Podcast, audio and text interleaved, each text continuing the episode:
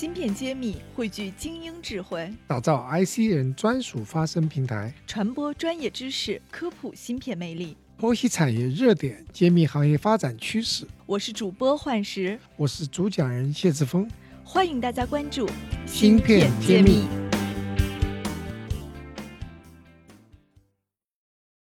欢迎大家收听《芯片揭秘》，我是主持人幻石。今天非常荣幸，我们邀请到了赛默飞业务开发经理唐永耀唐总来做客我们《芯片揭秘》。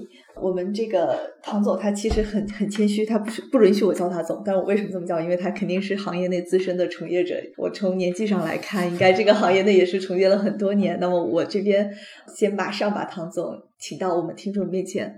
唐总跟我们听友们打个招呼吧。大家好，其实叫总其实真的愧不敢当，因为其实我的 title 还是业务开发经理。那我在半导体行业主要从事时效分析业务这一块，大概有十几年的工作经验。那对这个行业和对特别对时效分析这一块领域，确实有一定的经验和了解。那目前的话，我负责的是我们赛默飞 semiconductor 部门 MSD 部门 semiconductor。这块 EFA，所谓 EFA 就是电学时效分析这一块的业务开发，也非常荣幸能够接受这次的不算是访问吧，算是一次技术的交流或者探讨，对这个行业的发展啊，呃，技术的一些发展方向和更新啊，这些做一些交流吧。我们其实芯片揭秘节目做的比较多的都是做 IC 设计的，做某一个芯片开发某一款产品或者做某一款材料的公司很多。像您作为其中的一个服务板块，就是您刚刚也提到了这个 EFA 这个服务板块的这个从业者来说，应该是首次。那么，其实我非常希望您能给我们讲一下这个环节在整个产业链中它是解决什么问题，然后。如果没有你们，这个产业链会有什么变化？好的，其实 EFA 是属于失效分析领域的一个部分。那失效分析的话，在整个半导体产业链当中是起到的，特别是半导体的制造工艺当中起到相当重要的作用。那其实我可以做一个比喻吧，比方吧。其实呃，FA 的话，就失效分析的话，其实就像一个医生一样，他是在，特别是原先我在工作在。呃，工厂里面就是 foundry 的代工厂里面，FA 的话就像是一个医生，他为芯片做一些呃看病吧，做一些分析。分析到医生的话，分析的话需要一些工具啊，需要一些仪器啊。那 FA 的话也是需要同样的仪器，找到了通过这些分析仪器收集到的数据，来找到一些失效的原因，从而判断是说是什么原因造成的这些问题。从而去改善这些问题，所以我觉得 FA 的话，在整个在特别是在制造领域，或者是说在呃设计，或者是在后端的分装，那都是起到一个医生的作用。我觉得，那就是这些环节都会需要用到你们的服务。是因为在整个半导体产业链，从设计到制造到分装到测试，其实有各种各样失效的这样的产品。那失效的产品的话，就需要去找到真正的原因，找到真正原因才能去改善。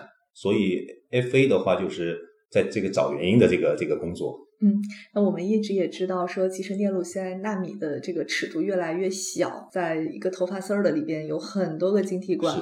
那你们怎么去找病啊？东西已经那么小了，你们用什么方法来去实现？这个确实是这样的，就是现在这个技术发展也越来越快。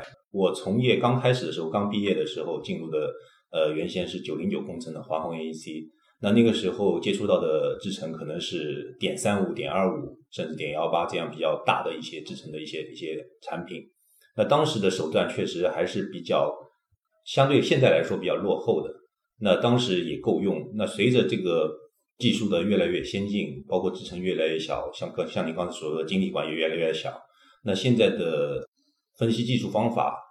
呃，全依赖于很尖端的一些仪器。那传统的就是说，FA 里面最主要的分为 PFA 和 EFA。那 PFA 就是所谓的物性时效分析，那 EFA 是电学时效。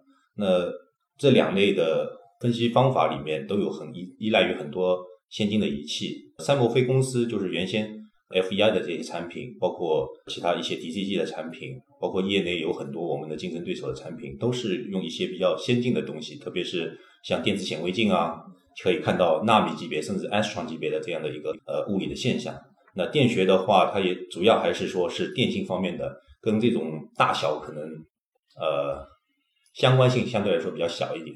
也就是说，你们要借助非常高精密的仪器来实现检测。是的，传统的一些方法，如果像原先通过一个光学显微镜就可以看到一个，因为当时芯片的尺寸也比较大，光学显微镜可能就可以看到一个 defect 一个 particle。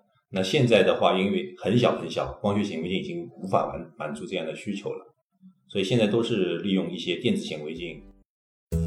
半导体全产业链的芯片企业库、投资机构库、产业园区库均已建成，用数据和专业搭建产业资源平台，促进人才、资本、资源的高效匹配与链接。欢迎关注公众号“芯片揭秘”，与我们取得联系。电子显微镜和光学显微镜是什么样的一个区别？怎么说呢？光学显微镜其实就是原先呃，我不知道在学校里面一般都是用用显微镜这样去看的，包括生物里面啊这些光学光学部分的。那电子显微镜的话，其实它是呃电子束，通过一些呃磁透镜的对中啊一些 alignment，最终达到样品上面，所以它的分辨率非常高，它的分辨率可以达到几个纳米甚至亚纳米级的级别。就是可以看到几个纳米尺寸的东西。对，甚至亚纳米级别，甚至 astron。亚纳米是什么意思？就是 astron，就是说纳米的话是是十的负九次方，嗯，那 astron 的话是十的负十次方。哦，又升了一个档次。对，所以嗯像透射电子显微镜的话，就可以看到就是说原子级别的东西。所以对于半导体嘛，芯片它总归是基于材料的，那材料都是由原子组成的，所以用这些分析设备的话，都可以看到原子级别的东西。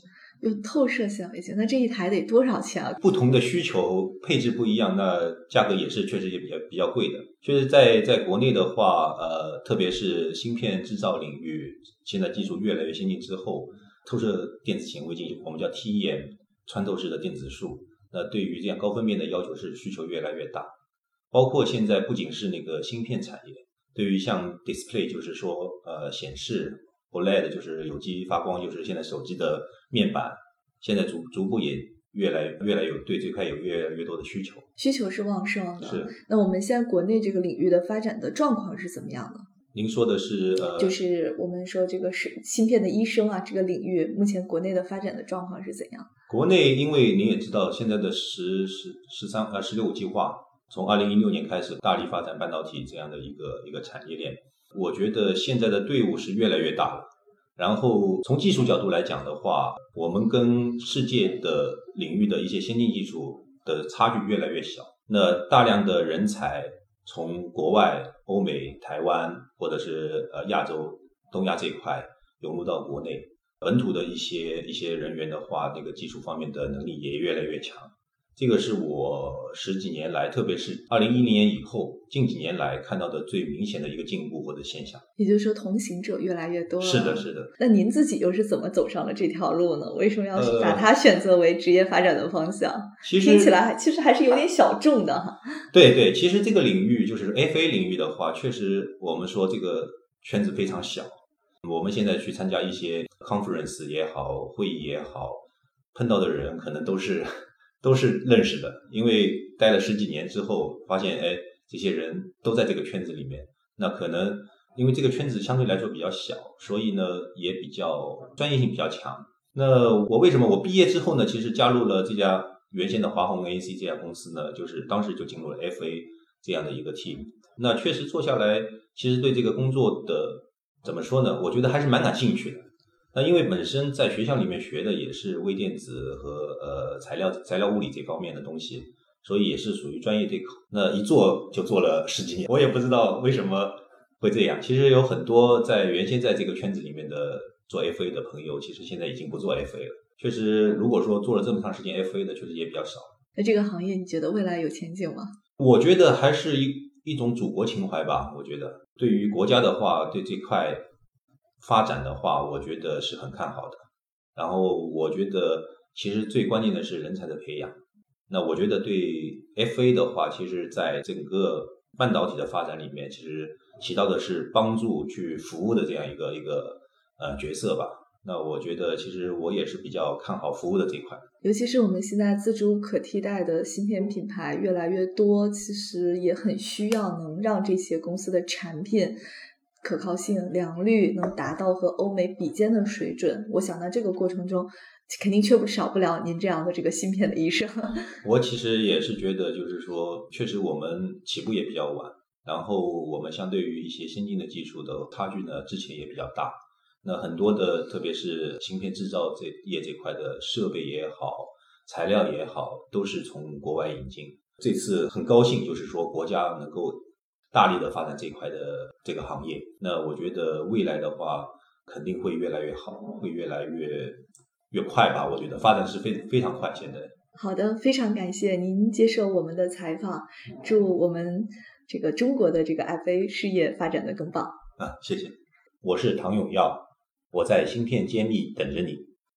芯片揭秘，产业人自己的发声平台，科普前沿信息，剖析科技赋能时代，推动新技术的认可与应用，致力于以细分领域专业化的深度服务，推动芯片产业人才、资本与技术的融合。喜欢就点赞转发支持下我们。